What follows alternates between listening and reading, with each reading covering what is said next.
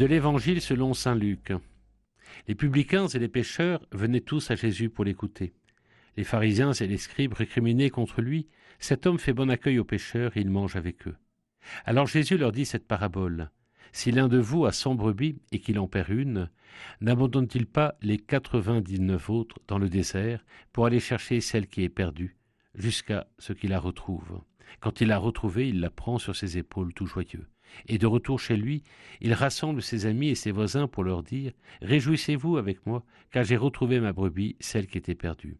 Je vous le dis, c'est ainsi qu'il y aura de la joie dans le ciel pour un seul pécheur qui se convertit, plus que pour quatre-vingt-dix-neuf justes qui n'ont pas besoin de conversion. Ou encore, si une femme a dix pièces d'argent et qu'elle en perd une, ne va-t-elle pas allumer une lampe, balayer la maison et chercher avec soin jusqu'à ce qu'elle la retrouve? Quand elle l'a retrouvée, elle rassemble ses amis et ses voisines pour leur dire Réjouissez-vous avec moi, car j'ai retrouvé la pièce d'argent que j'avais perdue. Ainsi, je vous le dis, il y a de la joie devant les anges de Dieu pour un seul pécheur qui se convertit.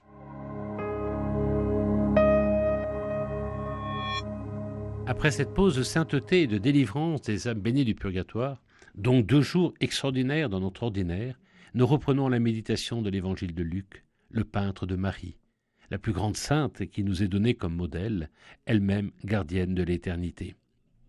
Elle aussi continue du ciel, après avoir été stabat mater de l'Orosa, à intercéder pour nous, Église militante, peuple de Dieu, les saints laïcs du Christ, dit le Concile. Elle nous murmure d'écouter son divin Fils, un peu comme à Cana. Elle nous exhorte, comme un maternel murmure, à nous convertir, à changer, pas seulement l'extérieur de la coupe, mais bien mieux l'intérieur de notre tabernacle, de notre sanctuaire de notre âme, profondeur de l'homme où Dieu aimerait tant, y avoir une place pour ne pas dire la première. Que de merveilles cela serait, avec un plan de vie quotidien, un sac à dos spirituel, non négociable évidemment. Reconnaître tout ce qui dégrade le Christ, le réduit à un homme exalté, mais pas de la même substance que le Père. Ne pas être dans l'air du temps, qui dit la négation du péché originel, la relativisation de l'importance du baptême, de la grâce, de la pénitence, de la prière, où en suis-je in fine? Il y aura plus de joie pour un seul pécheur qui se convertit, plus que pour quatre-vingt-dix-neuf justes qui n'ont pas besoin de conversion. Peut-être qu'avec ces fêtes d'éternité, nous avons été chercher une brebis perdue au purgatoire, prier et fait célébrer pour elle, et finalement participer humblement à sa délivrance. Tous ces visages, toutes ces âmes que nous ne connaîtrons qu'au ciel, j'espère, une bougie sur une tombe, une belle tradition polonaise, un Je vous salue Marie, un Gloria, une petite mortification, une offrande de messe, un chapelet à ces quelques jours, quelques heures du mois de rosaire qui vient de s'achever.